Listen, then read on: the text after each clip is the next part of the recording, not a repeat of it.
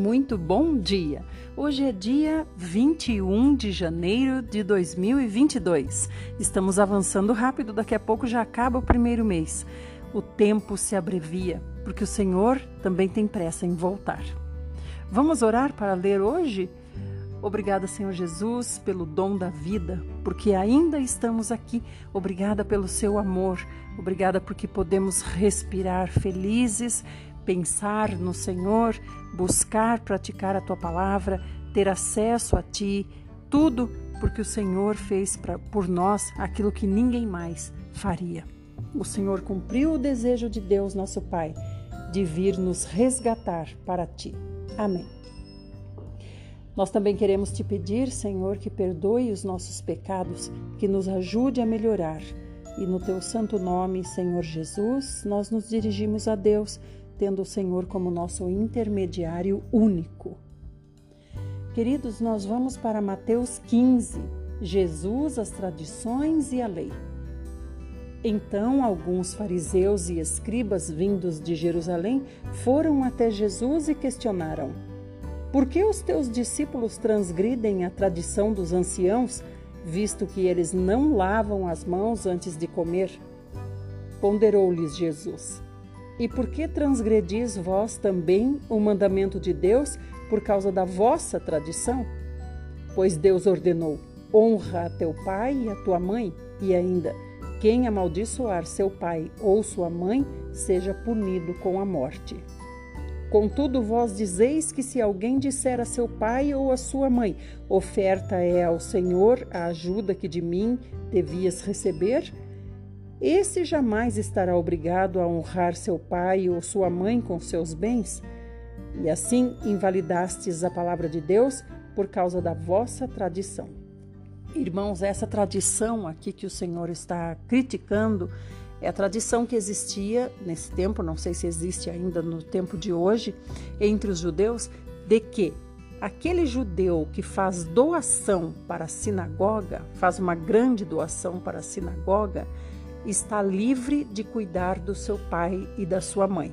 Por isso que diz aqui, ó, é, oferta, como é que diz aqui se alguém disser, oferta ao Senhor é a ajuda que de mim devias receber. Ele está falando a respeito do pai e da mãe. Então, é como se ele dissesse assim: Eu dou ao Senhor, porque o Senhor é mais importante que meu pai e minha mãe. Mas, na verdade, o que eles queriam com isso é dar essa oferta e estar livres de ter que cuidar do pai e da mãe. 7. Hipócritas. Bem profetizou Isaías sobre vós, denunciando: Este povo me honra com os lábios mas seu coração está longe de mim. Em vão me adoram, pois ensinam doutrinas que não passam de regras criadas por homens. Então Jesus conclamou a multidão a aproximar-se e pregou: Ouvi e entendei. Não é o que entra pela boca o que torna uma pessoa impura, mas o que sai da boca, isso sim, corrompe a pessoa. Então, irmãos, aqui o Senhor não está falando no sentido de saúde, no sentido de higiene, no sentido de cuidados, né? Claro que a gente não pode pôr coisas sujas na boca, né? Como um copo sujo, por exemplo. Não é isso que o Senhor está dizendo. O Senhor está falando de coisas espirituais. Por isso que ele diz: mais importante é você cuidar do que sai da sua boca, porque isso é que contamina o homem. Então, aquele que diz: Não quero cuidar do meu pai e da minha mãe, vou dar essa oferta e vou ficar livre. Esse sim está se, se tornando impuro, né, por desonrar o mandamento de Deus, que é justamente honrar o pai e a mãe. 12. Então, aproximando-se dele, os discípulos avisaram: Sabes que os fariseus se ofenderam quando ouviram essas tuas palavras? Mas ele respondeu: Toda planta que meu Pai Celestial não plantou será arrancada. Deixai-os, eles são guias cegos, guiando cegos. Se um cego conduzir outro cego, ambos cairão no buraco. Então pediu-lhe Pedro: Explica-nos a outra parábola. Ao que Jesus replicou: Também vós não compreendeis até agora? Não entendeis ainda que tudo que entra pela boca desce pelo estômago e mais tarde é lançado no esgoto? Entretanto, as coisas que saem da boca vêm do coração e são essas que tornam uma pessoa impura. E porque do coração é que procedem os maus intentos, homicídios, adultérios, imoralidades, roubos, falsos testemunhos, calúnias, blasfêmias. Essas coisas corrompem o indivíduo, mas o comer sem lavar as mãos não o torna impuro. E deixando aquele lugar, Jesus retirou-se para a região de Tiro e de Sidom. E eis que uma mulher cananeia, natural daquelas regiões, veio a ele clamando: Senhor, filho de Davi, tem compaixão de mim. Minha filha está horrivelmente tomada pelo demônio. Ele, porém, não lhe respondeu qualquer palavra. Então os seus discípulos, aproximando-se, pediram-lhe: Manda essa mulher embora, pois vem gritando atrás de nós. Ao que Jesus replicou: Eu não fui enviado senão as ovelhas perdidas da casa de Israel. Chegou então a mulher e o adorou de joelhos, suplicando: Senhor, ajuda-me. Ao que Jesus lhe respondeu: Não é justo tirar o pão dos próprios filhos para alimentar os cães de estimação. Ela, porém, replicou: Sim, Senhor, mas até os cães de estimação comem das migalhas que caem das mesas de seus donos. Então Jesus exclamou: Ó oh, mulher, grande é a tua fé, seja feito a ti conforme queres. E naquele exato momento, sua filha ficou sã. Irmãos, aqui eu queria comentar duas coisas. Primeiro, mais uma vez, a gente vê uma mãe que tem certeza de que a filha está endemoniada, né? Então a gente pensa que hoje em dia não existe, não existe ação demoníaca, né, sobre principalmente sobre crianças, mas também há, é claro. E agora, a outra coisa que eu quero comentar é o fato do Senhor ter chamado essa mulher de cachorrinho de estimação. Parece uma coisa tão feia, né? Acontece que os judeus é que eram a nação escolhida, então o Senhor veio para essa nação não veio para a nação dos cananeus. Os cananeus adoravam outros deuses, então eles tinham que recorrer aos seus próprios deuses. Por isso que o Senhor chamou de cachorrinho de estimação, porque eles não queriam ser filhos, né? Mas mesmo assim eram muito bem tratados como cachorrinhos de estimação, ou seja, cachorrinhos queridos, preferidos, né? Mas eles não queriam ser filhos, não é o Senhor que os rejeita, eles é que rejeitam o Senhor. Isso tem que ficar claro também. Partiu Jesus dali e foi para a orla do mar da Galileia, e subindo a um monte, assentou-se ali. Então multidões dirigiram-se a ele, levando consigo mancos, aleijados, cegos, mudos e muitos outros doentes, e os colocaram aos pés de Jesus, e ele os curou. O povo ficou atônito quando viu os mudos falando, os aleijados curados, os mancos andando e os cegos enxergando, e louvaram o Deus de Israel. Chamou Jesus os seus discípulos para dizer-lhes: Tenho compaixão destas muitas pessoas, pois há três dias permanecem comigo e não tenho que comer.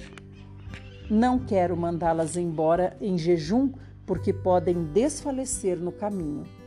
Mas os discípulos lhe disseram: Onde poderíamos encontrar neste lugar deserto pães suficientes para alimentar tantas pessoas? Perguntou-lhes Jesus. Quantos pães tendes? Ao que eles responderam: Sete. E mais uns pequenos peixes. Ele mandou então que o povo se assentasse no chão. Tomou os sete pães e os pequenos peixes e deu graças. Em seguida os partiu e os entregou aos discípulos, e estes distribuíram à multidão. Todas as pessoas comeram até se fartarem e foram recolhidos sete grandes cestos cheios de pedaços que haviam sobrado. E assim, os que comeram eram quatro mil homens, sem contar as mulheres e as crianças. A seguir, Jesus se despediu da multidão entrou no barco e foi para a região de Magadã. Vamos para o salmo agora? Vamos nos alimentar de um salmo. Hoje nós vamos ler o Salmo 10. Deus ouve a oração do aflito e vence o mal. Por que, Senhor, permaneces afastado e te ocultas no tempo da aflição? Com arrogância, os ímpios perseguem o indefeso? Que fiquem emaranhados em suas próprias tramas. O infiel se gaba de sua própria ambição, o avarento menospreza e insulta a Deus. O ímpio é soberbo, não quer saber desse assunto. Deus não existe, é tudo o que ele pensa.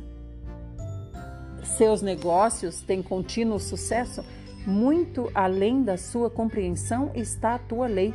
Por isso, ele faz pouco caso dos seus adversários, pensando consigo mesmo: eu sou inabalável. Desgraça alguma me atingirá, nem a mim, nem aos meus descendentes. Sua boca está sempre cheia de fraudes, maldições e ameaças. Violência e todo tipo de maldade estão em sua língua. Põe-se de emboscada próximo aos vilarejos e às escondidas massacra o inocente. Fica à espreita como leão escondido, coloca-se de tocaia para apanhar o necessitado, agarra o pobre e o arrasta em sua rede. Ele espreita, se agacha, se encurva e o infeliz cai em seu poder. Imagina consigo mesmo: Deus se esqueceu, escondeu seu rosto e nunca dará atenção a isto. Levanta-te, Senhor, ergue a tua mão, ó Deus, não te esqueças dos desamparados. Porque o ímpio despreza a Deus, dizendo em seu íntimo: Tu não me pedirás contas. Mas tu vês o sofrimento e a dor e tomas esses sentimentos em tuas mãos. O sofredor se entrega a ti, pois tu és o protetor do órfão. Quebras o braço do ímpio e do maldoso, pedes contas de sua crueldade, até que dela nada mais seja visto. O Senhor reina todos os dias e eternamente da sua terra desapareceram os outros povos. Tu, Senhor, ouves a oração dos necessitados. Tu lhes fortalecerás o coração e atenderás ao seu clamor. Defende o que não tem pai e o oprimido, a fim de que o homem que é pó já não provoque o terror. Até aqui, queridos irmãos, nós vamos encerrar com essa porção, pedindo ao Senhor que fale conosco, principalmente através do salmo que ele falou com tanta clareza né, a respeito das, da nossa condição, com relação também aos nossos inimigos. Todos nós temos inimigos, sim, temos inimigos no dia de hoje. Por isso que o Senhor disse: ore pelos seus inimigos, abençoe os seus inimigos. Por quê? Porque nós não temos inimigos? É claro que é porque temos inimigos mas os nossos inimigos estão a nosso favor no sentido espiritual, porque eles cooperam para que nós busquemos a Deus, para que nós vençamos o nosso ego, nós consigamos orar por eles. Mais uma vez, é só verbalizar, assim como perdoar. É só verbalizar que perdoa, decida e diga eu perdoo. Da mesma forma, abençoar os inimigos. É só decidir e também dizer eu o abençoo. Peço a Deus que o abençoe, peço a Deus que o converta. Tudo isso Deus espera de nós e faz por Ele e muitas outras coisas por nós também. Fiquem bem, quero deixar um abraço para Martinha, que está sempre me mandando mensagens tão, é, tão boas para mim. Muito obrigada, Martinha. Obrigada a todos vocês que ouvem aqui e até amanhã, se o nosso bom e querido Senhor Jesus assim o fizer.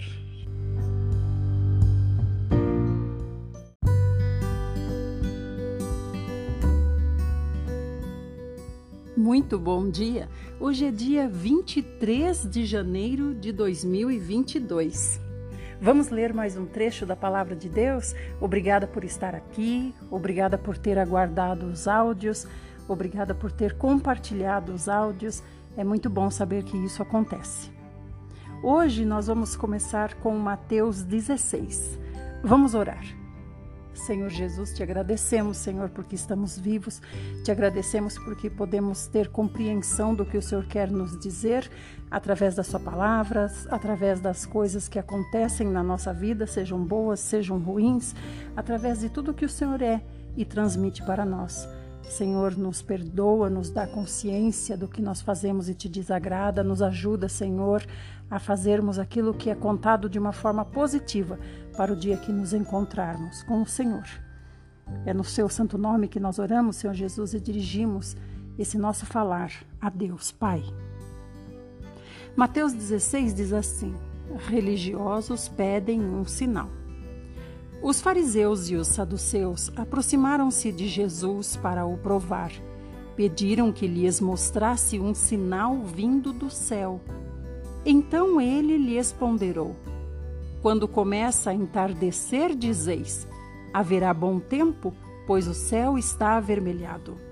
Ou pela manhã, dizeis: Hoje haverá tempestade, porque o céu está de um vermelho nublado.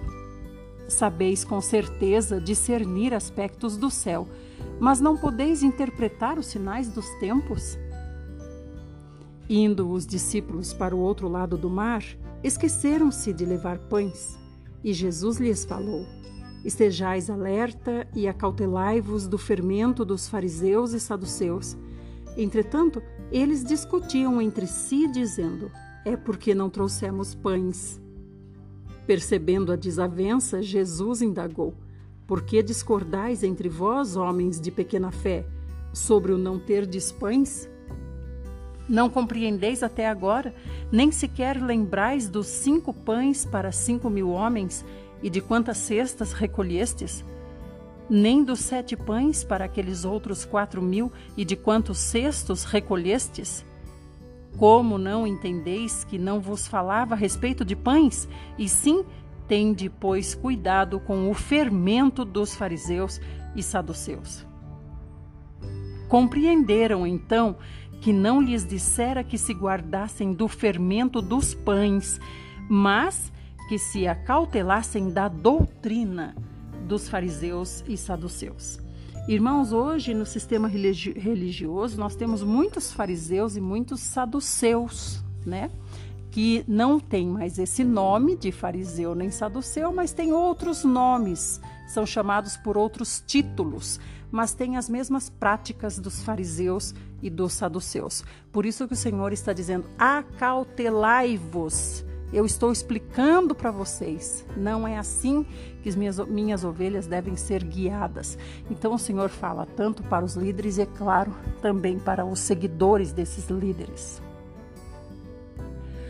E aqui no início do 16, o Senhor estava falando sobre um sinal, né?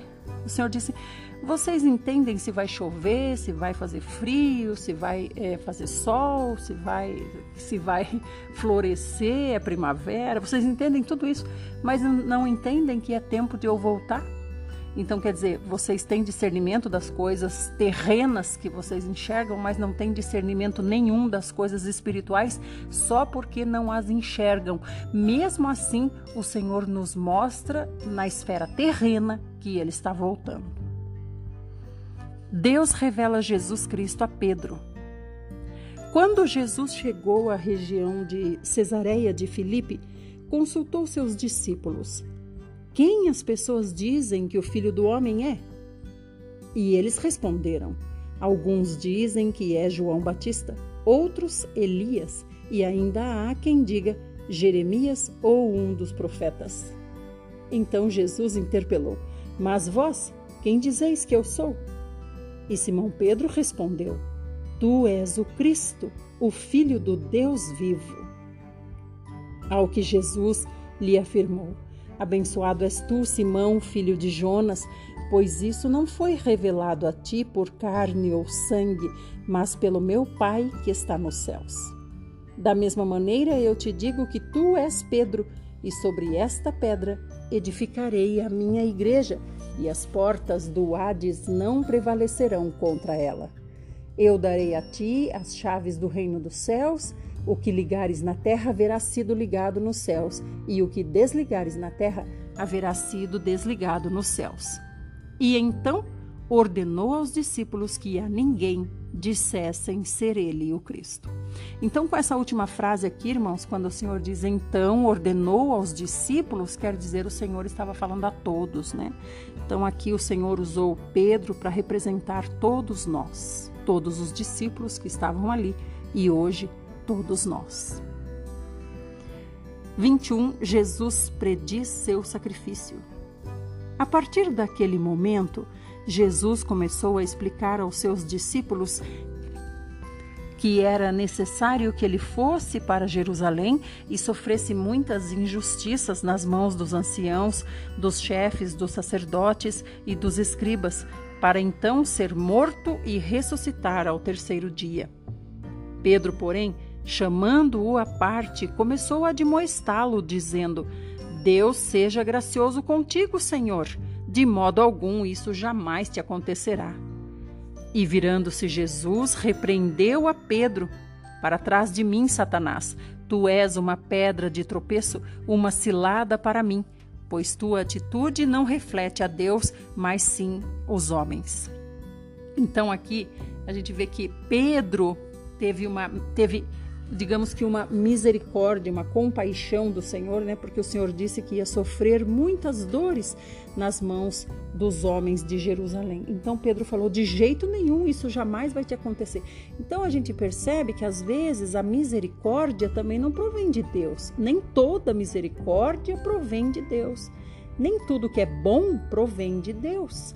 Da mesma forma que nem tudo que é ruim ou mal provém do diabo, como gostam de dizer, né? O diabo é do mal e tudo que é ruim vem do diabo. Não é assim, não. Deus também prepara muitas coisas desagradáveis a nós para que nós cresçamos. Então aqui o Senhor disse para ele: Para trás de mim, Satanás, porque você não cogita no plano de Deus. Assim também somos nós, né? Com relação às nossas vidas e com relação ao plano de Deus para toda a humanidade. 24. Então Jesus declarou aos seus discípulos: se alguém deseja seguir-me, negue-se a si mesmo, tome a sua cruz e me acompanhe. Então aqui o Senhor ainda está repreendendo Pedro, né? Quando ele diz negue-se a si mesmo, ou seja, Pedro não queria que Jesus sofresse todas as dores que ele teria de sofrer, ser é, sacrificado, né? ou melhor, se dar ao sacrifício por nossas vidas, porque foi ele que se deu para o sacrifício, né? Ele não foi levado, obrigado, ele se deu por nós por amor. Então é como se Pedro tivesse dito, né? Não, não, não, o Senhor vai ficar aqui comigo. Eu gosto muito de ficar com o Senhor. Fica aqui conosco para sempre. Tu vai ser o nosso líder, vai ser o governante que vai mudar a, a todas as coisas, vai colocar Israel acima de todas as nações e vai me colocar sentado à sua direita, à sua esquerda. Vamos lá. 25. Por isso que o Senhor disse aqui, ó, negue-se a si mesmo, negue os seus desejos terrenos, né? e tome a sua cruz, que é a, a sua missão, e me acompanhe. 25. Porquanto quem quiser salvar a sua vida a perderá, mas quem perder a sua vida por minha causa encontrará a verdadeira vida. Aqui se refere ao eu. Né? Quem quer satisfazer os desejos que desagradam a Deus e que vêm do seu eu, vai perder a sua vida. Que vida é essa? A vida eterna, né? E hoje aqui na Terra a vida psique, a vida da, na, das nossas emoções, digamos assim. Mas aí ele fala, mas quem perder essa vida vai ganhar a verdadeira vida. Então quer dizer, quem souber conduzir a sua vida aqui com desejos que não sejam é, prejudiciais ao plano de Deus, vai ganhar a vida eterna. 26. Pois que lucro terá uma pessoa se ganhar o mundo inteiro? Mas perder a sua alma? Ou o que poderá dar o ser humano em troca da sua alma? Então, esse ganhar o mundo inteiro aqui continua falando de coisas terrenas, de desejos carnais, desejos terrenos, desejos aqui de baixo, né? Tem gente que fala assim: de que adianta ganhar o mundo inteiro, como se fosse no sentido pregar o evangelho para o mundo inteiro e perder sua alma. O evangelho para o mundo inteiro você tem que pregar sim. Aí isso, isso garante que você ganhe sua alma. O que não pode é ganhar o mundo inteiro no sentido de ganhando coisas terrenas e se afastando cada vez mais de nós, de Deus. Então, quando a gente prega o evangelho para o mundo inteiro, é claro, não tem outra saída. A gente vai se aproximar de Deus. Não tem como pregar o evangelho sem se aproximar de Deus. 27. Mas o filho do homem virá na glória de seu Pai com os seus anjos e então recompensará a cada um de acordo com suas obras. Com toda a certeza vos afirmo que alguns dos que aqui se encontram não experimentarão a morte até que vejam o Filho do Homem vindo em seu reino. Essa morte aqui é a morte de perder a vida eterna, que é o que o Senhor acabou de dizer, né? Quer ganhar a vida eterna? Então negue o seu eu. Não quer negar o seu eu? Então, adeus vida eterna. É o que ele está dizendo aqui, ó. Aqueles que permanecerem, permanecerem, não experimentarão a morte até que venha o Filho do Homem, ou seja, até que venha o reino, né? Não vão experimentar a morte, não deixarão de existir, porque permanecerão para sempre, serão eternos no reino do Senhor. Vamos ler um salmo hoje? Vamos ver em que salmo nós paramos, minha gente querida. Vamos ler o Salmo 11, Refúgio em Deus. No Senhor eu me refugio. Como podeis dizer-me, foge como um pássaro para os montes? Vê, os ímpios preparam os seus arcos, ajustam com precisão as flechas nas cordas para atirar ocultamente contra os retos de coração. Se os fundamentos estão destruídos, que pode o justo fazer? Mas o Senhor está no seu templo sagrado, o Senhor tem seu trono nos céus. Seus olhos observam tudo, vê atentamente os filhos de Adão. O Senhor prova o justo, mas o ímpio e aqueles que amam a injustiça são odiados por ele. Sobre os ímpios, Deus fará chover brasas ardentes e enxofre incandescente, vento causicante e o é vento causticante é o que terão. Porquanto justo é o Senhor e ama a justiça, os íntegros verão a sua face. Então, os íntegros, aqueles que permanecerem depois do julgamento final, conhecerão a face de Deus. Mas os ímpios, ou seja, aqueles que amam a injustiça, esses conhecerão esse vento causticante, porque serão exterminados, né? Agora, o que é amar a injustiça é sentir prazer nas coisas que são injustas, né? Sentir alegria com a injustiça, né? E isso acontece com a maior facilidade, é, muito mais facilidade do que a gente imagina. Vamos ler também o Salmo 12, O Mundo Falso. Socorro, Senhor, já não há quem seja leal já não é possível confiar em ninguém entre os seres humanos. Cada qual mente ao seu companheiro, seus lábios bajuladores falam com segundas intenções. Que o Senhor golpeie todas as bocas fraudulentas e a língua arrogante dos que proclamam. Venceremos pelo poder do nosso falar. Nossos lábios são como lâminas cortantes. Quem poderá mandar em nós? Por causa da opressão do necessitado e do clamor do pobre, agora me levantarei, diz o Senhor. Eu os protegerei e salvarei a quem por isso anseia. As palavras do Senhor são verdadeiras, são puras como a prata purificada num forno, sete vezes refinada. As palavras do Senhor são verdadeiras. Senhor, tu nos guardarás seguros e desse tipo de gente nos livrarás para sempre. Os ímpios vagueiam soberbos por toda parte quando a corrupção é exaltada na sociedade. Até aqui, meus queridos, vamos concluir com esse salmo então, que termina assim: Os ímpios vagueiam soberbos por toda parte quando a corrupção é exaltada na sociedade. Será que hoje em dia a corrupção é exaltada na sociedade? Esse exaltada na sociedade quer dizer a sociedade gosta é a sociedade que gosta, é o que aparece na sociedade, né? É o ter, ser, poder. Isso é o que aparece na sociedade, é quem tem, é quem é, é quem pode. Isso é o que aparece, é com esses que as pessoas querem ter amizade, é desses que as pessoas querem se aproximar. Por isso os ímpios vagueiam com cada vez mais soberba pela sociedade, né? Porque se sentem é, com, ah, vamos dizer assim, súditos rodeando eles, né?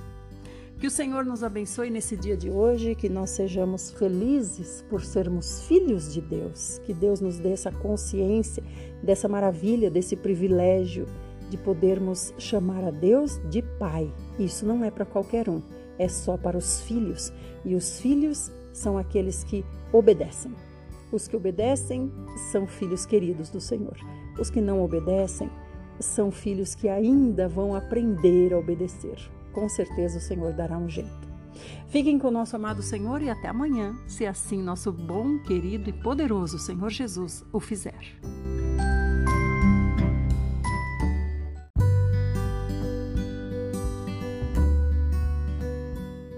Muito bom dia! Hoje é dia 24 de janeiro de 2022.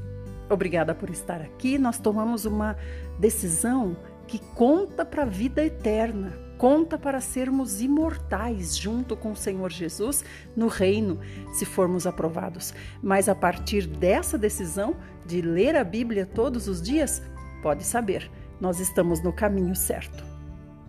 Nós vamos começar orando e depois nós vamos ler Mateus 16, 4, que é um versículo que ficou faltando, e a Martinha me avisou que ficou faltando esse versículo, e depois nós vamos para Mateus 17. Senhor Jesus, nós te amamos, Senhor. Te agradecemos, Senhor, porque o Senhor está aqui conosco. Nós temos certeza disso. Certeza de que o Senhor está aqui e de que o Senhor acompanha as nossas vidas que o Senhor nos ajuda, nos auxilia através do Espírito Santo, porque nós não estamos pensando apenas em nós, estamos pensando na igreja como um todo, nessa grande comunidade que o Senhor ergueu para formar o seu exército de vencedores, o seu exército de sacerdotes e reis, e também a mulher que vai gerar esse exército. Senhor, nós queremos cooperar, Senhor. Por isso, nos ajuda, Senhor nos ajuda é, alimentando-nos espiritualmente. Perdoa os nossos pecados e nos dá entendimento. É no seu nome, Senhor Jesus, que nós dirigimos essa palavra que demos, que oramos também ao Senhor Deus. Irmãos, eu esqueci de comentar com vocês, mas a Martinha também tinha me falado a respeito de dizermos a Deus que nós estamos orando através do Senhor Jesus porque é através do Senhor Jesus que a nossa oração chega até Deus. Eu pensava antes, como é que eu vou orar ao Senhor Jesus dizendo que é o nome do Senhor Jesus? Mas é que nós queremos que o Senhor Jesus entregue a nossa oração até Deus. Então, nós dirigimos, nos dirigimos a Deus sempre através do Senhor Jesus, porque sem ele é impossível sermos reconciliados com Deus. Então vamos lá, queridos, Mateus 16, 4.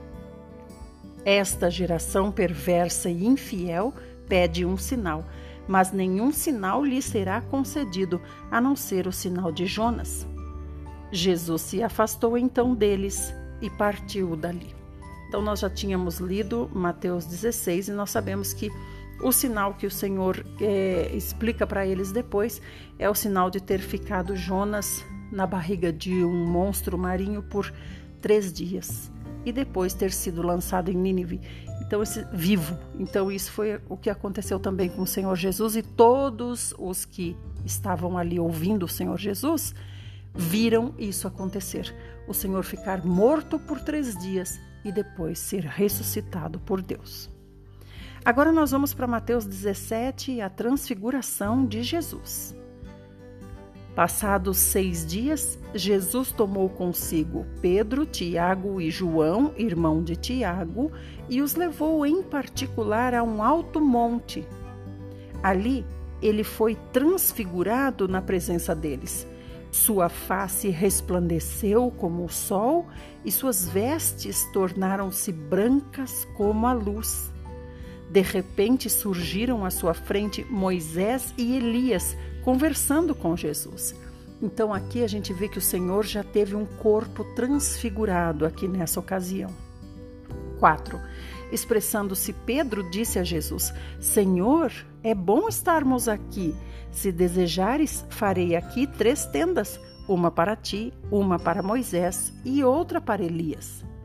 Enquanto ele ainda estava falando, uma nuvem resplandecente os envolveu e dela emanou uma voz dizendo: Este é o meu filho amado, em quem me regozijo, a ele atendei. Ao ouvirem isso, os discípulos prostraram-se com o rosto em terra e ficaram atemorizados. Por que, que Deus é, interferiu aqui dizendo isso? Por que, que Deus interferiu na conversa dizendo isso? Porque Pedro estava colocando Moisés, Elias e o Senhor Jesus no mesmo patamar. Vamos fazer três tendas para vocês três, três tendas iguais. Então, Moisés e Elias são seres humanos. O Senhor Jesus é filho de Deus, é o próprio Deus encarnado. Por isso que Deus interveio aqui e disse: Esse aqui é o meu filho, somente a ele atendei. A ele atendei. É o mesmo que serve para nós hoje, que o Senhor vive nos dizendo. Somente através do Senhor Jesus se pode chegar a Deus. Então é o Senhor Jesus, não é outro. Não adianta você querer chegar a Deus através de Moisés, através de Elias, através de Nossa Senhora Aparecida, através de sei lá quem, quantos outros né, existem que as pessoas colocam como intermediários entre nós e Deus. Não adianta. Olha que o próprio Deus veio através de uma nuvem e provavelmente trovejou aqui com Deus dizendo: Esse é o meu filho, é a ele que vocês têm que se dirigir. Ele é a minha representação na terra. Não tem como Deus deixar mais claro isso, meus queridos. Quando chegar o dia do juízo, muitas pessoas vão dizer: Mas eu falei tanto com, com tal entidade, com tal espírito, com tal anjo, com tal. Sei lá, né? Quantos nomes tem e orei tanto, passei a vida, dediquei a vida, né, a isso. E o Senhor vai dizer: Eu nunca vos conheci. Infelizmente, irmãos, muitas pessoas vão se render a isso somente naquele dia e daí não vai dar mais tempo. E aí, olha o que aconteceu com os discípulos: ficaram atemorizados. Por quê? Porque foi o próprio Deus que falou, para eles poderem compreender. Será que precisa o próprio Deus hoje trovejar dos céus dizendo: Humanidade, entenda de uma vez, é só através do Senhor Jesus que eu ouço vocês? Aí a gente vê tanta maldade, né? A gente fala, puxa, se Deus existe, por que tanta maldade na terra, né?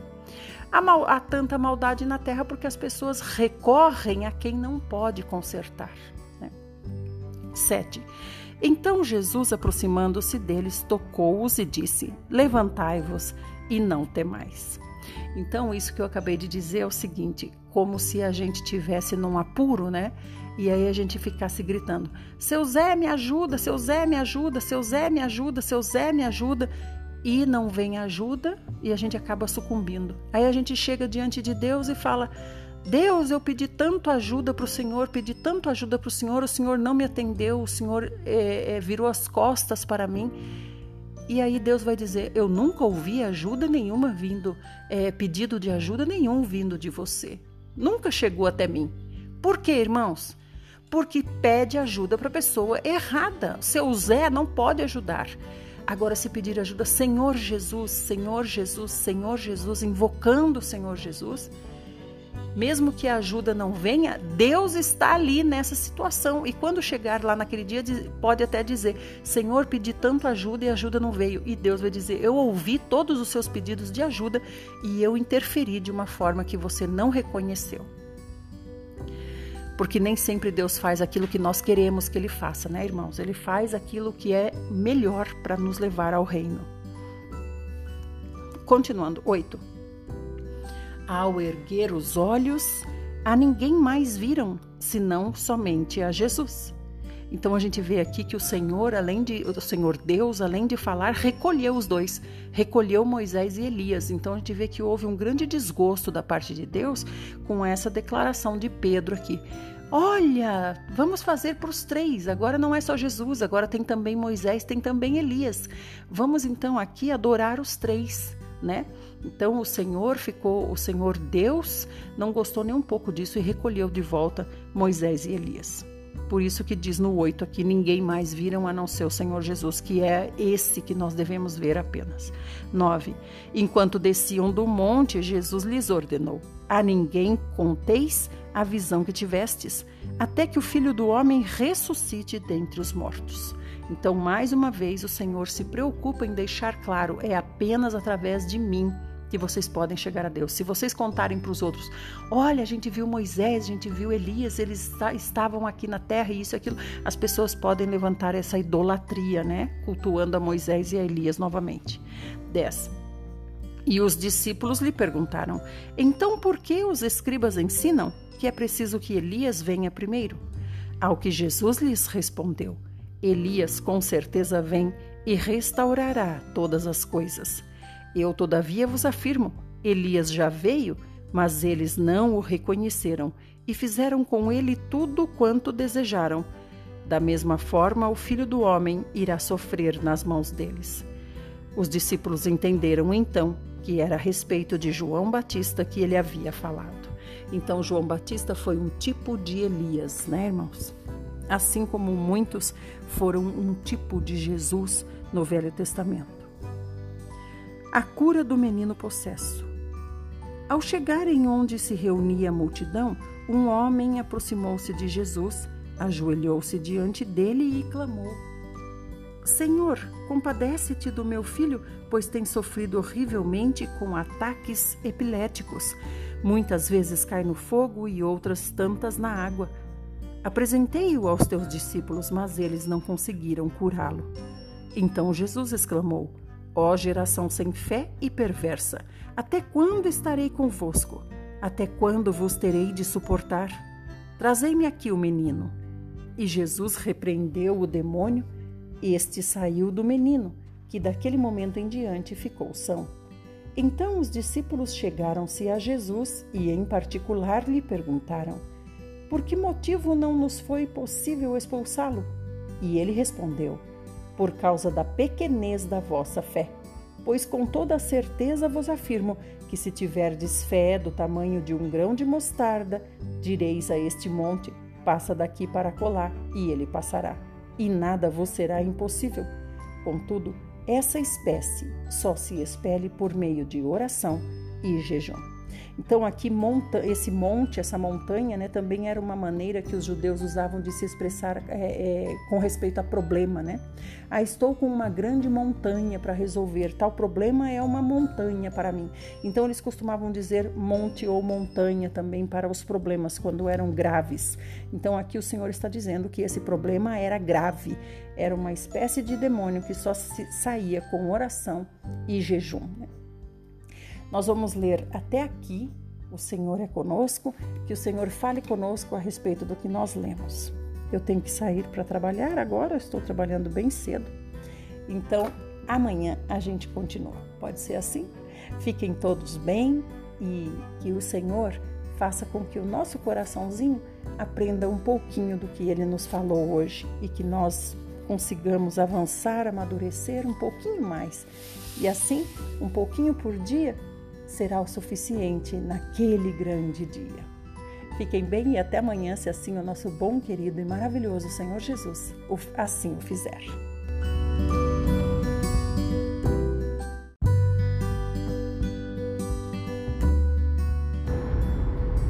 Muito bom dia! Hoje é dia 25 de janeiro de 2022. Hoje estou gravando para vocês da estrada enquanto meu filho dirige. Então, se tiver algum barulho, vocês já sabem o motivo. Muito obrigada por estarem aqui. Fico feliz pela nossa decisão de buscar a Deus enquanto podemos encontrar. Isso é maravilhoso e terá peso eterno na nossa vida, principalmente no dia do juízo, quando o Senhor medirá as nossas escolhas. Vamos começar orando? Senhor Jesus, te agradecemos, Senhor, porque o Senhor está conosco em todos os instantes. Obrigado, Senhor Jesus, pela nossa vida, pela condição que o Senhor nos dá aqui, pelo treinamento que o Senhor nos dá, pelo privilégio de podermos ser receber essa evolução, por também poder compreender aquilo que o Senhor quer nos dizer. Senhor, fala conosco na tua palavra agora, Senhor, fala a cada um de forma individual. Fala, Senhor, o que cada um de nós precisa ouvir e nos faz, Senhor, ter força para praticar, ter arrependimento que gere frutos, enquanto nós podemos, Senhor, nos apresentar de maneira agradável a Ti, apresentando o nosso corpo como um sacrifício vivo, santo e agradável também, como culto racional a Ti, Senhor. Senhor, também nós pedimos que o Senhor nos limpe com o Teu sangue e nos dê um novo começo nesse dia. É no Seu santo nome, Senhor Jesus, que nós dirigimos essa palavra ao Senhor Deus. Muito bem, meus queridos, nós vamos ler hoje Mateus 18. Quem é o maior no reino? Ontem nós lemos Mateus 17, quando falou sobre a transfiguração do Senhor Jesus, falou sobre a aparição de Moisés e Elias e quando Deus apareceu na, ou melhor, quando Deus pela nuvem falou para Pedro: "Esse é o meu filho, a ele ouvi". Então a gente vê que Deus nunca suportou a idolatria, nunca suportou colocar outros no lugar dele muito menos no lugar do seu filho Jesus. Então, ontem nós falamos sobre essa dificuldade que nós temos, né, de estar sempre, é, sempre colocando outras pessoas na frente do Senhor Jesus, né, outras entidades também. Então, quem é o maior no reino? Mateus 18. Naquele momento, os discípulos aproximaram-se de Jesus e perguntaram: Quem é o maior no reino dos céus? E Jesus, chamando uma criança, colocou-a no meio deles e disse: Com toda a certeza vos afirmo que, se não vos converterdes e não vos tornardes como crianças, de modo algum entrareis no reino dos céus. Portanto, todo aquele que se tornar humilde como esta criança, esse é o maior no reino dos céus. E quem recebe uma destas crianças em meu nome, a mim me recebe. Vamos falar um pouquinho sobre essas dicas, digamos assim, que o Senhor está dando aqui, que são duas: se converter e ser como criança, se quiser o reino. Então, se converter é o quê?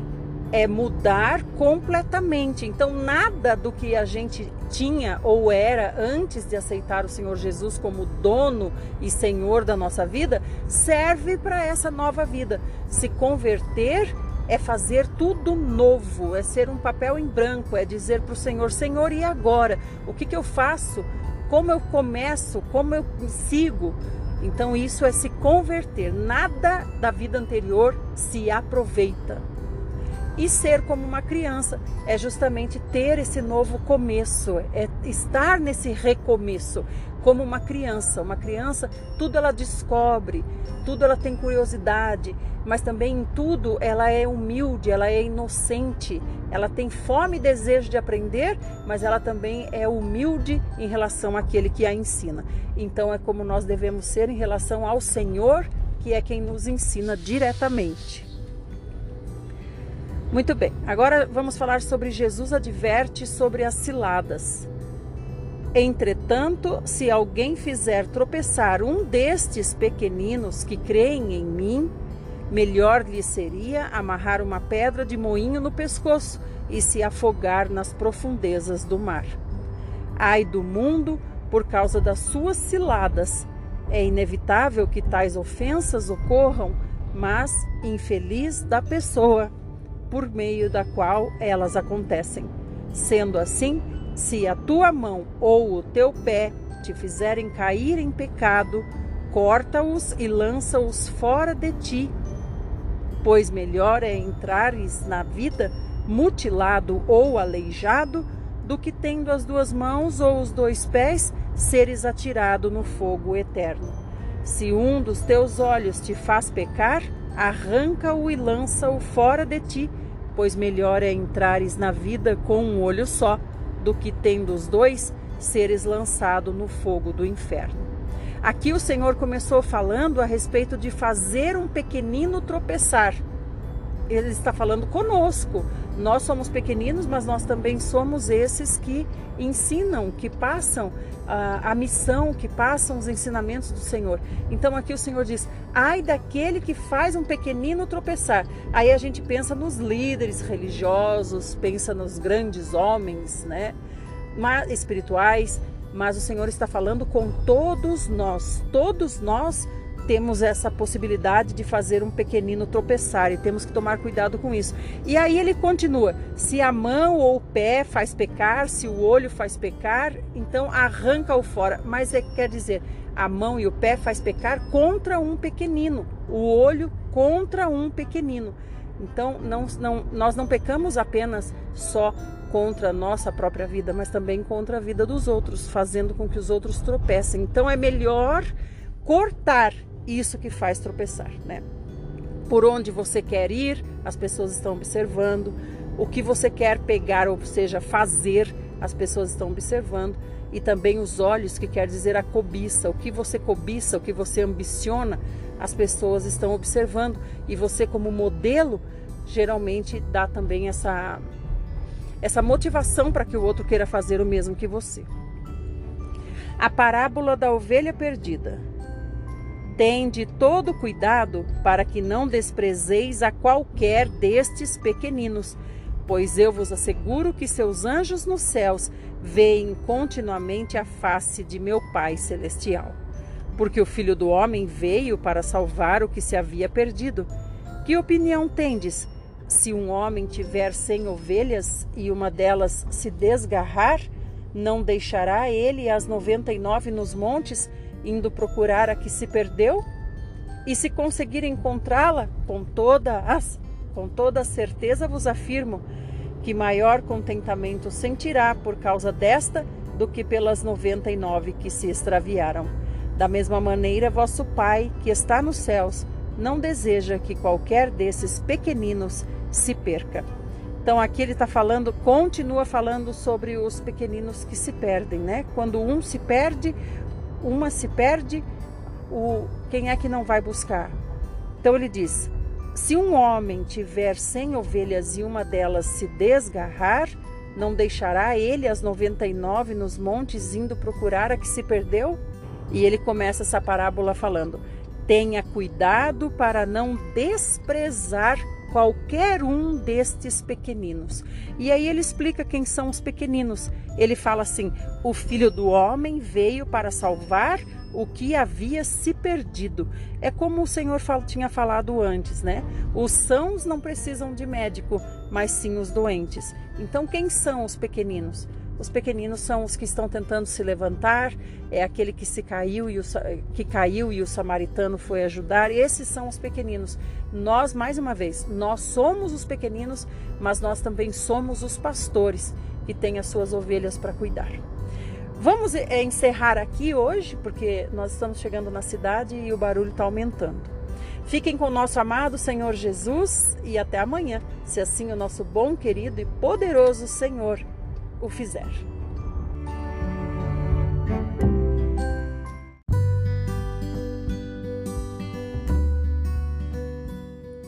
Muito bom dia! Hoje é dia 26 de janeiro de 2022. Nós vamos ler mais um trecho da Palavra de Deus. Essa é a nossa melhor decisão, principalmente no começo do dia, nos alimentando do pão espiritual para que o nosso espírito esteja forte e comande a nossa alma e comande também o nosso corpo. Obrigada por estar aqui. É muito bom saber que você tem a mesma busca que eu, crescer em vida enquanto há tempo, para que naquele dia nós recebamos como nosso maior prêmio o sorriso de Deus através das mãos do Senhor Jesus que nos levarão até Ele. Graças ao Senhor por isso e pelo seu plano de redenção. Muito obrigada. Nós vamos então começar com uma oração, depois nós vamos para Mateus 19. Vamos falar sobre casamento e divórcio. Ou melhor, nós vamos voltar para Mateus 18 e vamos falar sobre como tratar o pecado de um irmão. Paramos aí. Senhor Jesus, obrigado, Senhor Jesus, pelo dom da vida, porque estamos vivos porque a nossa mente está clara e serena, porque podemos te buscar, te compreender, Senhor.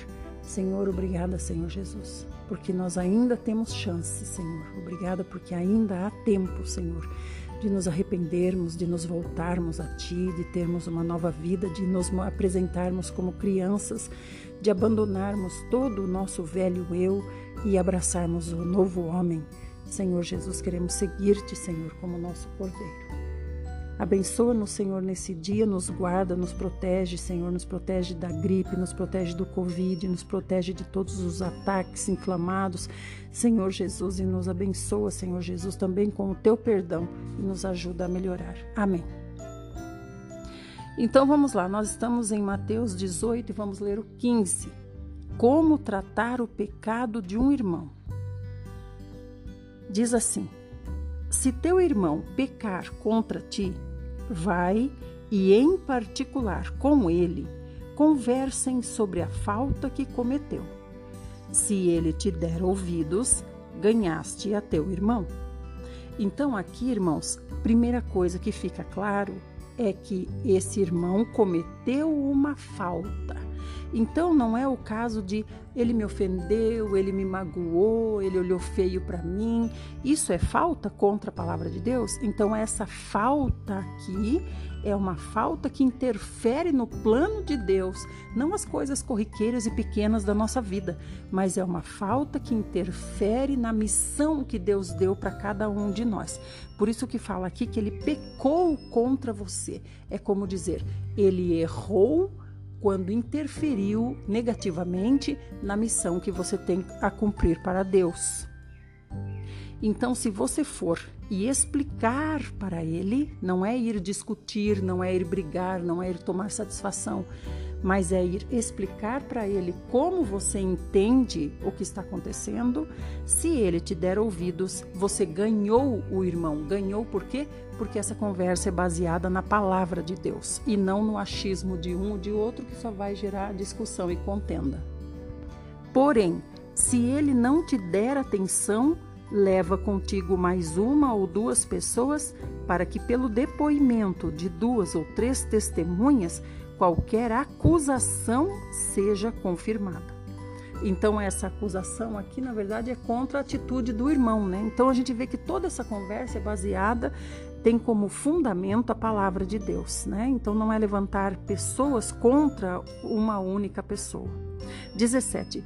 Contudo, se ele se recusar a considerá-los, dizei-o à igreja.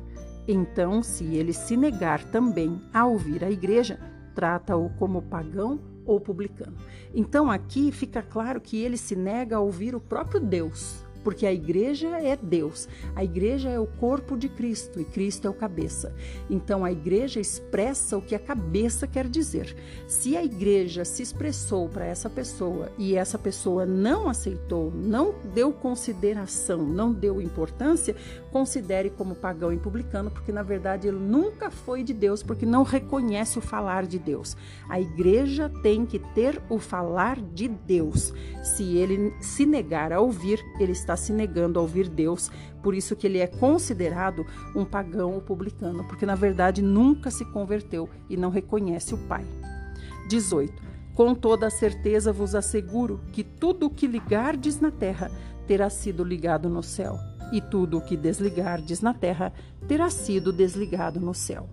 Uma vez mais vos asseguro que se dois dentre vós concordarem na terra em qualquer assunto sobre o qual pedirem, isso lhes será feito por meu Pai que está nos céus.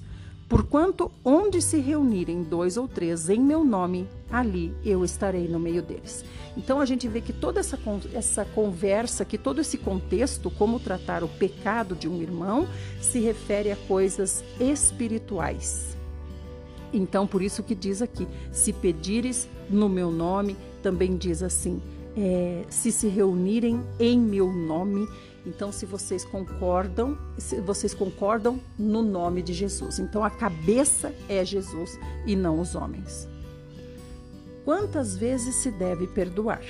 Então, Pedro chegou perto de Jesus e lhe perguntou: Senhor, até quantas vezes meu irmão pecará contra mim que eu tenha de perdoá-lo? Até sete vezes? E Jesus lhe respondeu: Não te direi até sete vezes, mas sim até setenta vezes sete. Então, esse perdoar se refere àquele que pecou contra ele e se arrependeu, né? Então, seria o caso desse irmão aqui que pecou contra o outro, mas ouviu, acatou as palavras, né? Ou seja, do, suas próprias palavras, ou de dois ou três irmãos que você trouxe, ou ainda de toda a igreja. Ele acatou o falar de Deus, por isso ele recebe perdão. A parábola dos. Per, e, e o perdão ele vem mediante arrependimento. E o arrependimento quer dizer que a pessoa não praticará mais, que ela compreendeu que ela estava prejudicando a igreja, então ela não praticará mais aquilo. Por isso que devemos perdoar sempre que houver arrependimento. Agora, quando não há arrependimento, quando é o caso de um inimigo, por exemplo, né, que age contra você, aí você não vai esperar arrependimento desse inimigo, você vai simplesmente perdoá-lo, verbaliza que o perdoa, porque aí já está fora do contexto da igreja, já está na esfera terrena, né? Se é dentro da igreja, dentro do contexto de filhos de Deus, esse aqui é o procedimento. Agora, se é uma, uma pessoa que ainda não se converteu a Cristo, então o procedimento é você apenas verbalizar para Deus: Eu perdoo o meu inimigo em nome de Jesus. Diga o nome dele e o Senhor fará o resto. Provérbios 16, 7, se não me engano, diz: Aquele que anda no caminho do Senhor, o Senhor reconcilia com ele até os seus inimigos. Então não cabe a você tomar atitudes, mas cabe a você verbalizar. Eu decido perdoar o fulano de tal em nome de Jesus. Amém. Muito bem. Agora nós vamos ler a parábola do servo que não perdoou. Portanto, o reino dos céus pode ser comparado a certo rei que decidiu acertar contas com os seus servos. Quando teve início o acerto, foi trazido à sua presença um que lhe devia dez mil talentos. Porém, não tendo o devedor como saudar tal importância, ordenou seu senhor que fosse vendido, ele, sua mulher, seus filhos e tudo quanto possuía, para que a dívida fosse paga. O servo, então, com toda a reverência, prostrou-se diante do rei e lhe implorou: Sê paciente comigo e tudo te pagarei. E o senhor daquele servo teve compaixão dele perdoou-lhe a dívida e o deixou ir embora livre. Então a gente vê aqui que esse te, demonstrou humildade, né? Humildade, a humildade precede o arrependimento, né? Os humildes se arrependem com mais facilidade do que os arrogantes. Então essa humildade que ele demonstrou, ele se prostrou diante do rei, que aqui é a representação do próprio Deus, ele se prostrou diante do rei, arrependido por sua condição, né? É, constrangido pela dívida e implorou: Perdoa-me, é, eu vou pagar assim que puder. Então o Senhor teve compaixão porque viu o caráter, viu a condição do coração da pessoa. Entretanto, saindo aquele servo, encontrou um dos seus conservos que lhe estava devendo cem denários agarrou-o e começou a sufocá-lo, esbravejando: Paga-me o que me deves. Então o seu conservo, caindo-lhe aos pés, lhe suplicava: Sê paciente comigo e tudo te pagarei. Então aqui a gente vê que quando ele saiu de lá, ele teve a pôde sentir o que é ser o rei, ter poder sobre outra pessoa, né? Porque aqui ele tinha poder sobre esse devedor.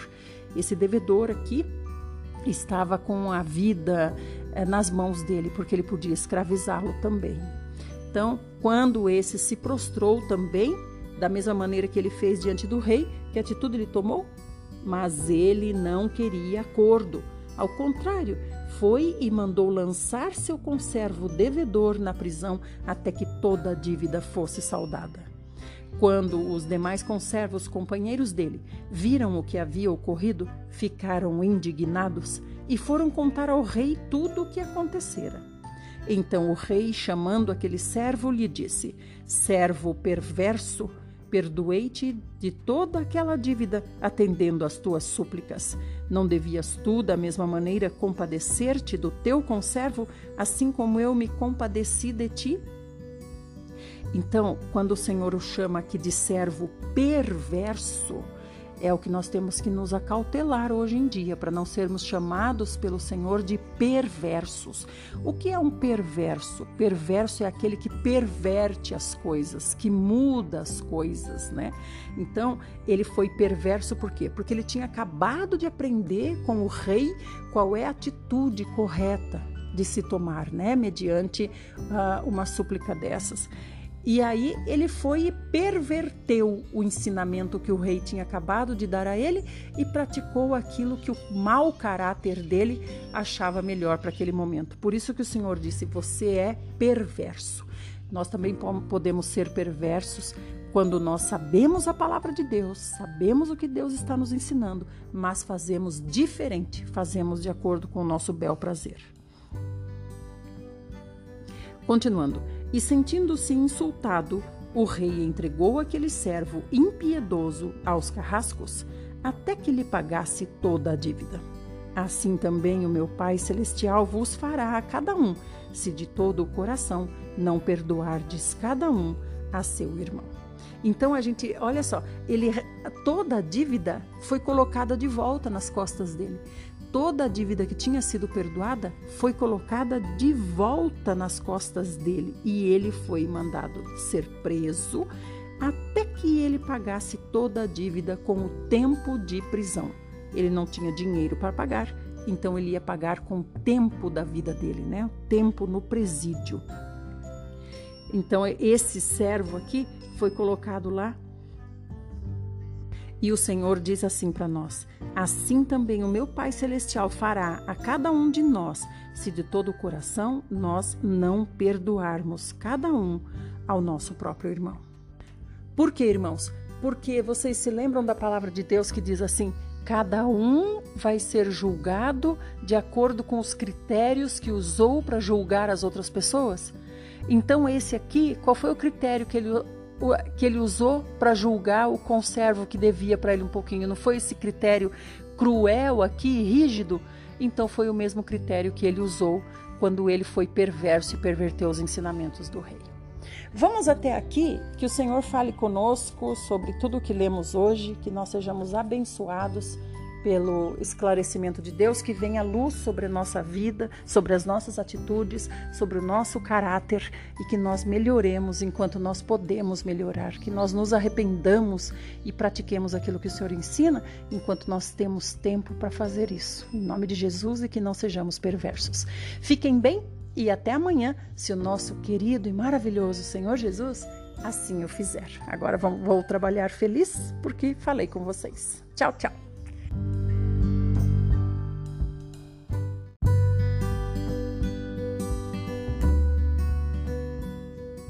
Muito bom dia. Hoje é dia 27 de janeiro de 2022.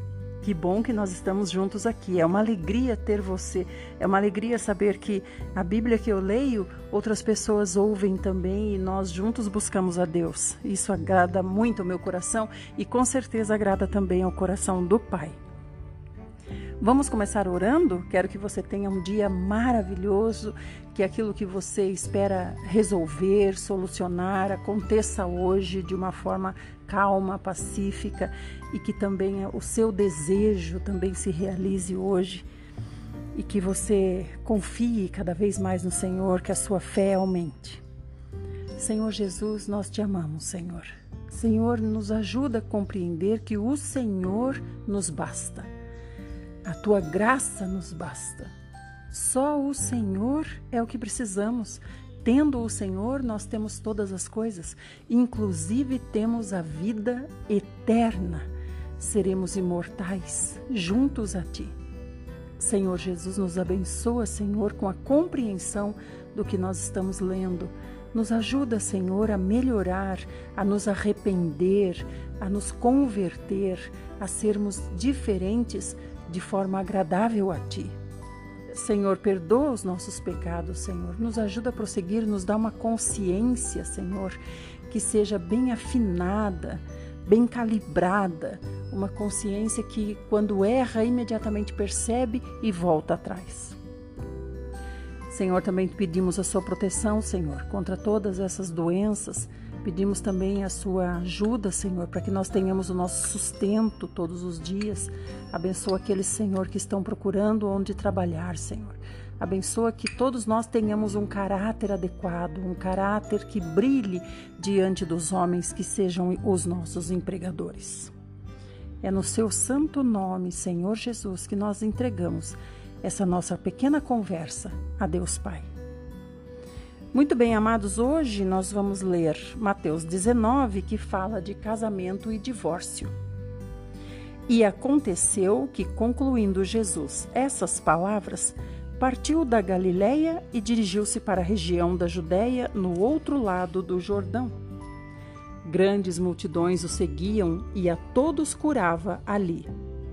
Alguns fariseus também chegaram até ele e, para prová-lo, questionaram-lhe: É lícito o marido se divorciar da sua esposa por qualquer motivo? Irmãos, é interessante esse por qualquer motivo, porque nessa época aqui os judeus seguiam duas linhas de dois rabinos diferentes.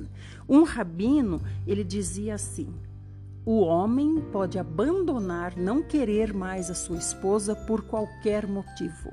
Até mesmo se ele não gostasse da comida que ela fizesse, ele podia repudiar a sua esposa. E tinha outra linha de outro rabino que dizia que só era permitido abandonar a esposa pelo caso de infidelidade, ou seja, de traição, né? de adultério.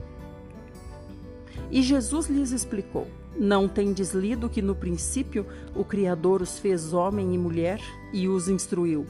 Por este motivo o homem deixará pai e mãe e se unirá à sua mulher, e os dois se tornarão uma só carne.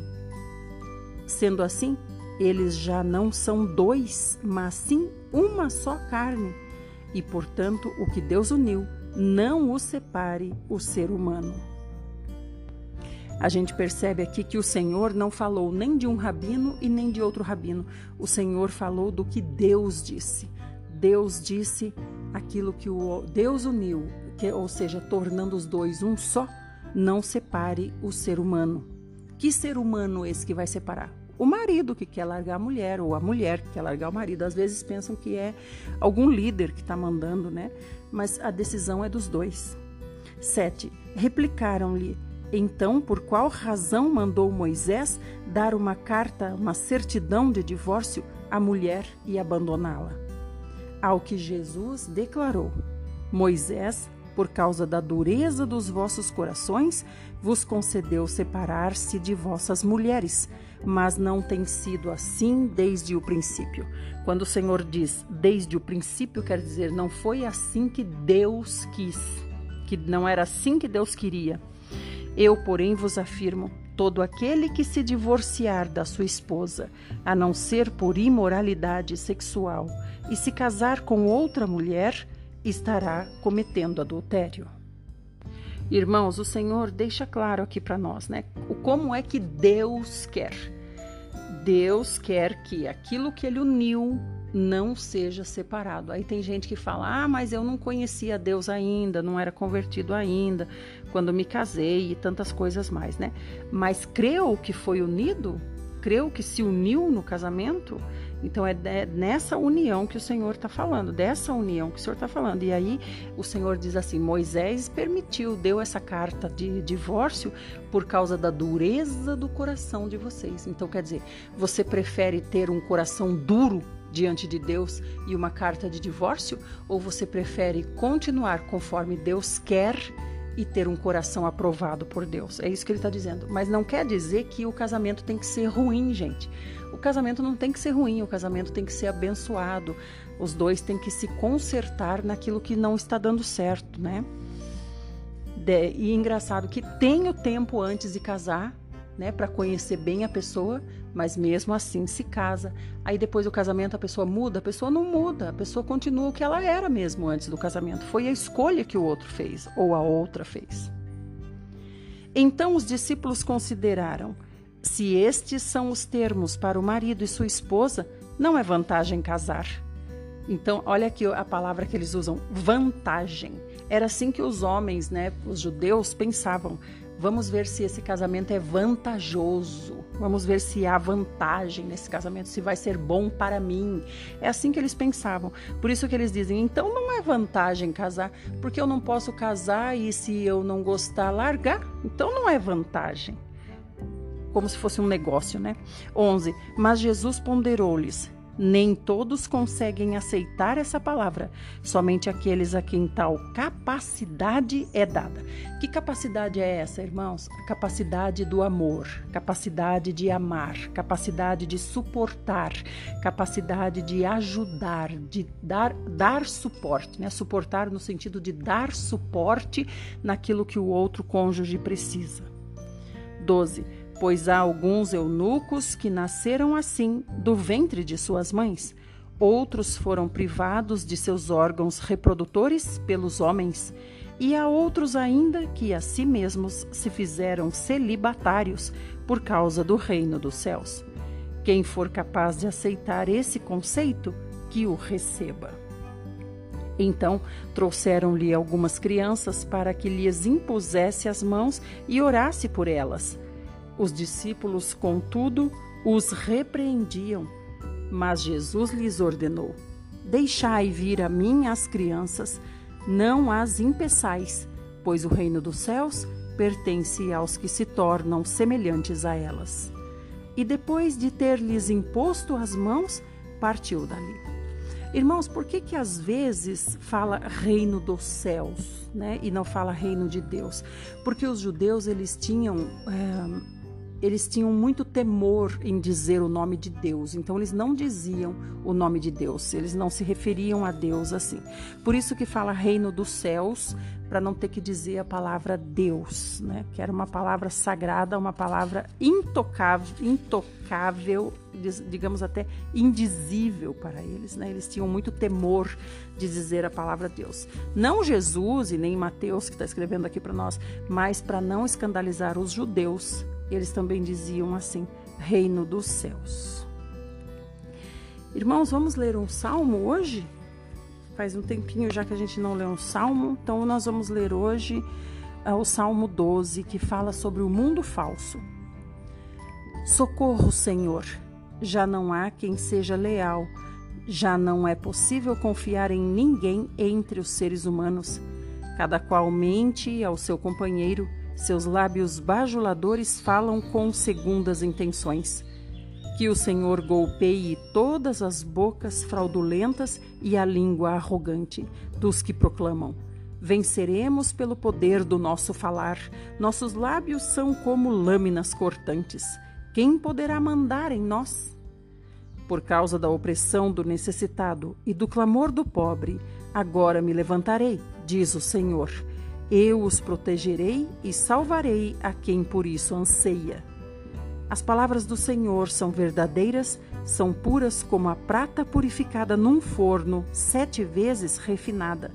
Senhor, tu nos guardarás seguros e desse tipo de gente nos livrarás para sempre.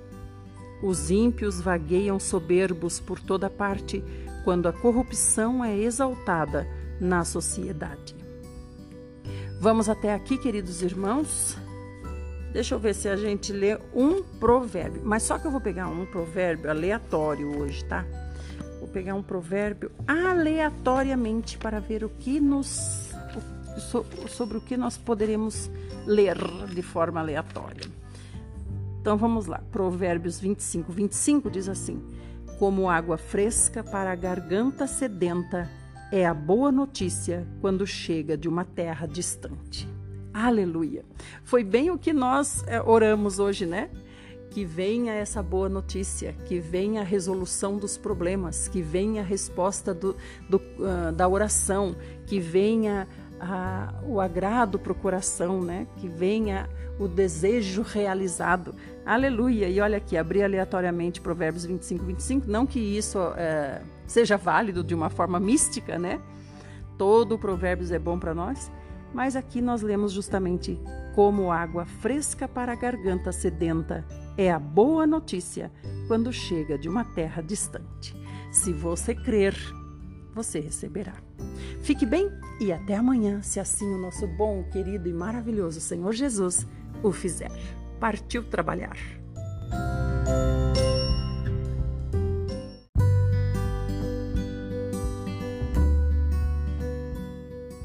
Muito bom dia! Hoje é dia 28 de janeiro de 2022, sexta-feira. Obrigada por estar aqui. Muito obrigada mesmo e obrigada por compartilhar o áudio. Isso nos motiva a continuar e também ajuda as outras pessoas que por algum motivo não podem ouvir ou ler a Bíblia. Ninguém pode ler para elas ou elas mesmas não conseguem ler. Então elas podem ter esse áudio. Vamos orar? Senhor Jesus, nós te agradecemos por estarmos vivos.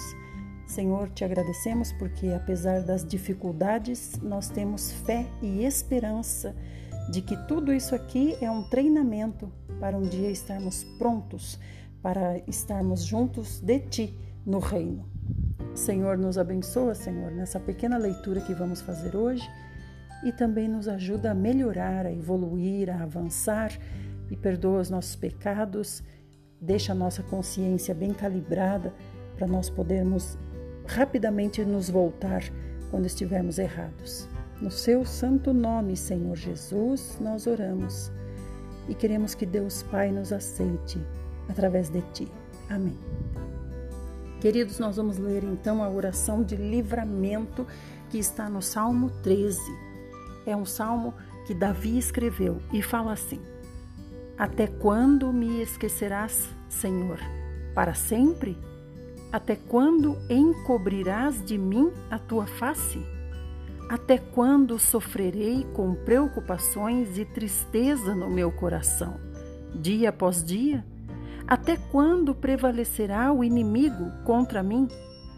Olha para mim e responde, Senhor, meu Deus. Renova o brilho da vida nos meus olhos Caso contrário, me entregarei ao sono da morte, e o meu inimigo virá a dizer: Eu venci, e os meus adversários festejarão o meu fracasso. Contudo, eu confio em teu amor. O meu coração se enche de alegria e satisfação em tua salvação. Desejo cantar ao Senhor por todo o bem que me tem feito. Aleluia. Então, Davi, apesar de todas as dificuldades, ele via o amor de Deus e ele via tudo o que Deus tinha feito por ele, estava fazendo e ainda faria. Assim somos nós. Nós olhamos apenas o problema, mas não vemos o quanto Deus já fez por nós. Todo o plano de salvação, como Davi disse aqui, o meu coração se alegra e fica satisfeito com a salvação. Irmãos, nós temos que ter claro em nossa mente que a nossa vida não é essa aqui. Aqui nós estamos apenas passando por uma escola, um treinamento nos, que nos prepara, aliás, que define como será a nossa vida verdadeira depois do dia do julgamento. Então, nós temos sim dificuldades. Não estou dizendo para não reclamar, mas estou dizendo para ver também o lado bom do que Deus já fez por nós. E é claro, conversar sobre as dificuldades lendo a Bíblia e vendo o que Deus tem para dizer a respeito disso. Fiquem com o nosso amado Senhor Jesus e até amanhã, se assim Ele mesmo o fizer.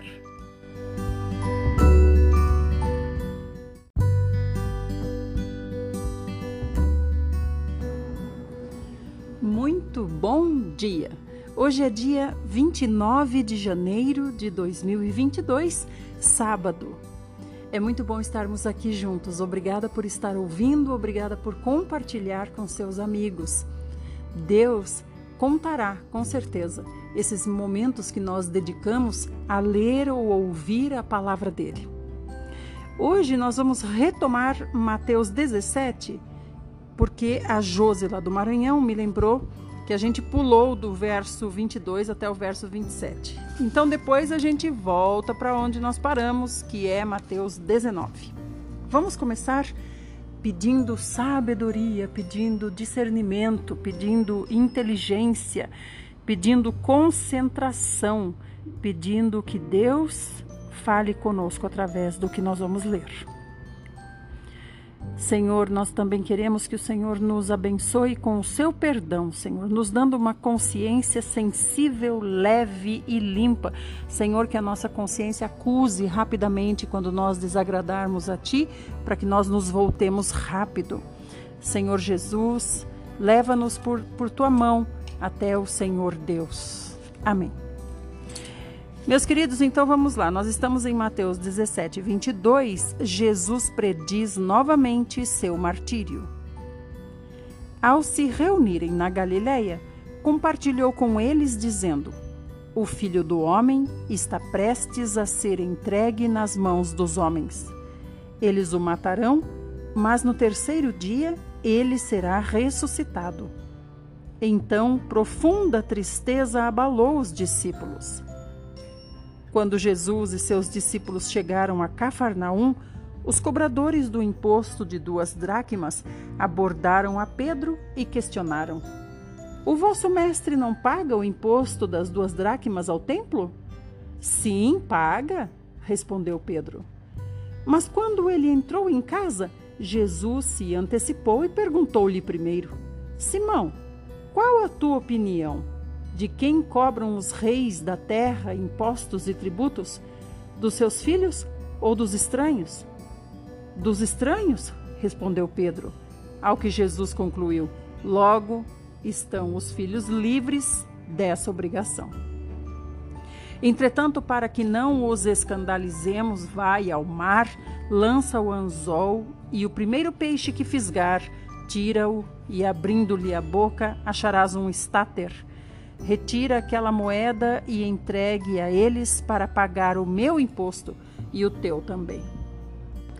Irmãos, esse imposto aqui, o imposto pago ao, ao templo, né, imposto de duas dracmas, esse imposto era cobrado dos judeus, de judeu, cobrado uh, por judeu, dos judeus, para manutenção do templo. Então, era um imposto que todos os homens com mais de 20 anos deveriam pagar. Duas dracmas correspondia a dois dias de trabalho e esse imposto era cobrado uma vez por ano. Então, quando viram Pedro, falaram: Escuta, vocês e o seu senhor não pagam a, a, o imposto? Provavelmente estava na época de se cobrar e pagar esse imposto, né? Então, Pedro ficou confuso e falou: Paga sim, porque provavelmente Pedro pensou: Ué, vão dizer que o mestre é caloteiro, então eu vou dizer com certeza que paga sim ele ficou um pouco confuso, né? Pedro era muito rápido nas suas respostas.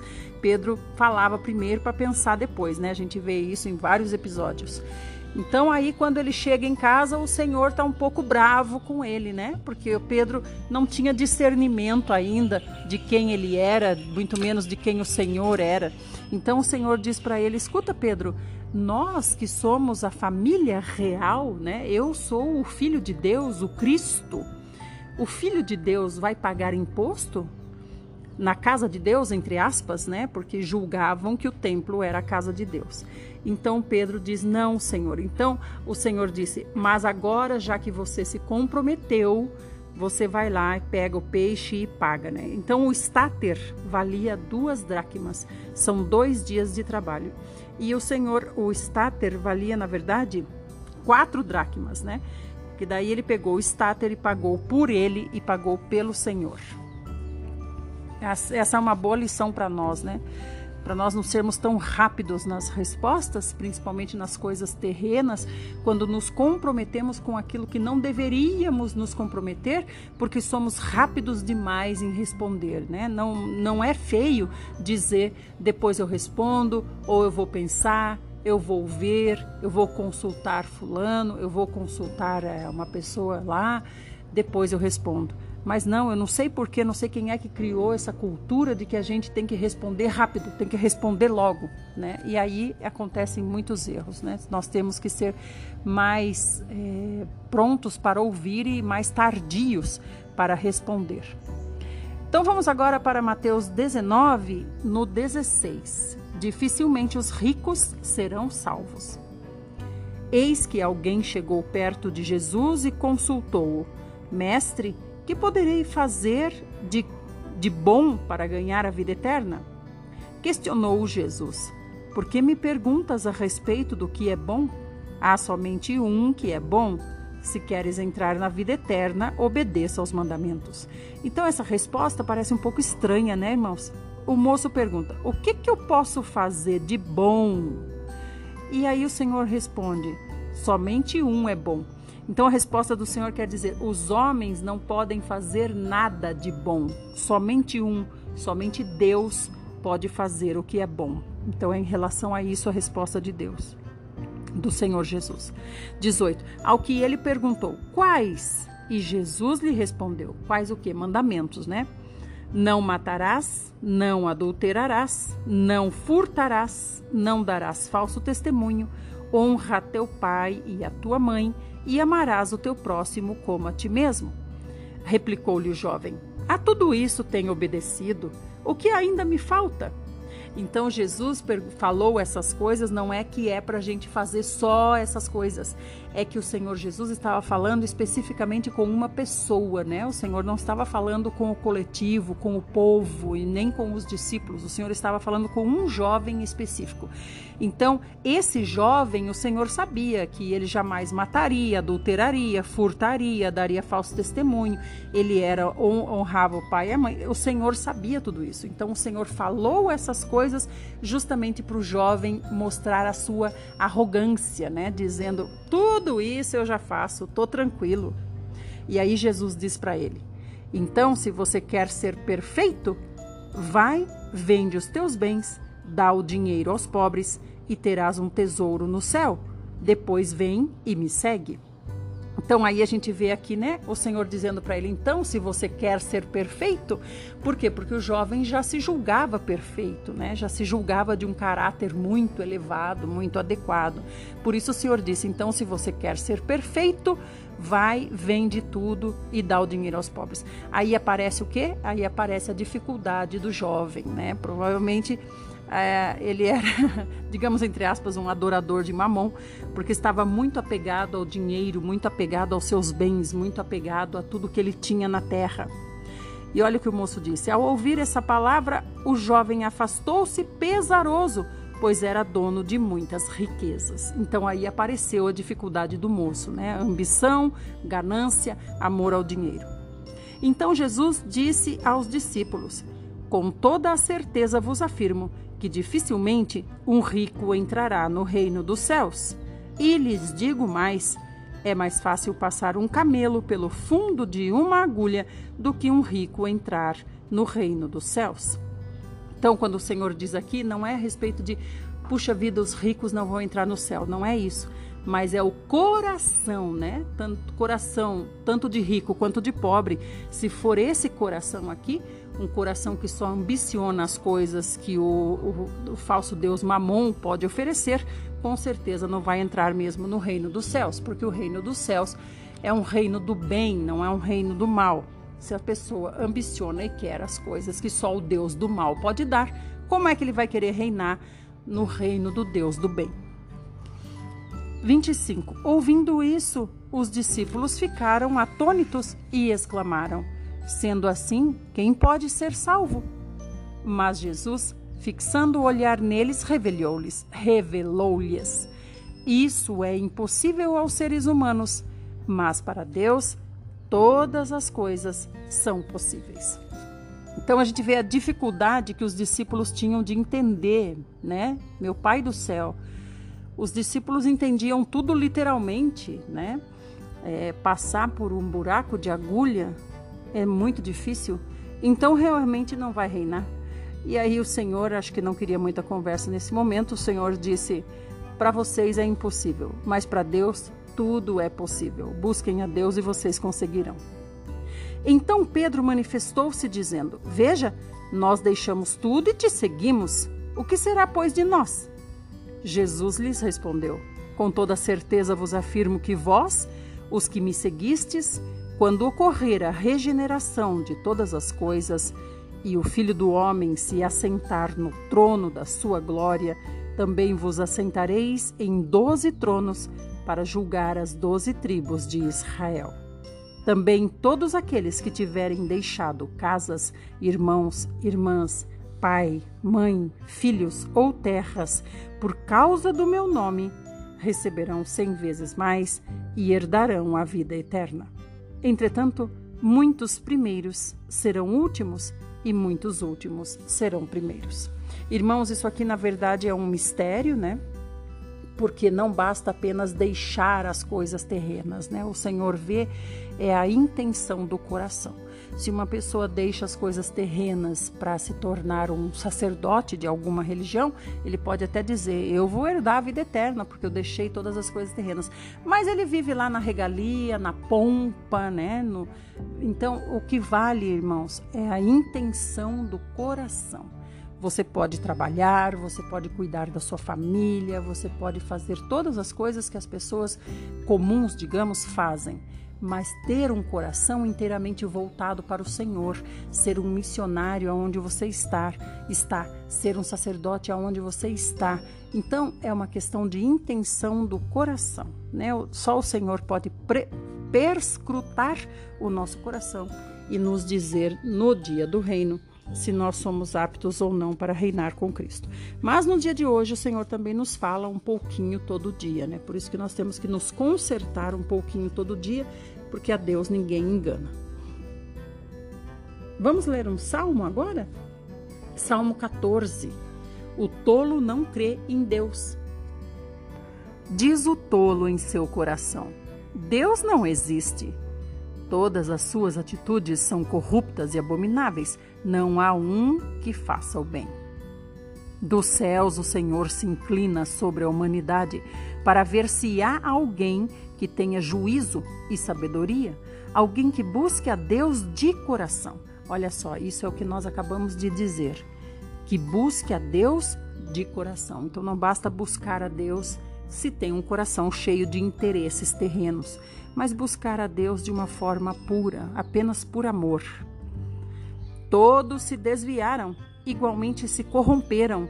Não há ninguém que faça o bem, não há um sequer. Será que os maldosos nunca aprendem? Eles devoram o meu povo como se comessem pão e não clamam pelo Senhor.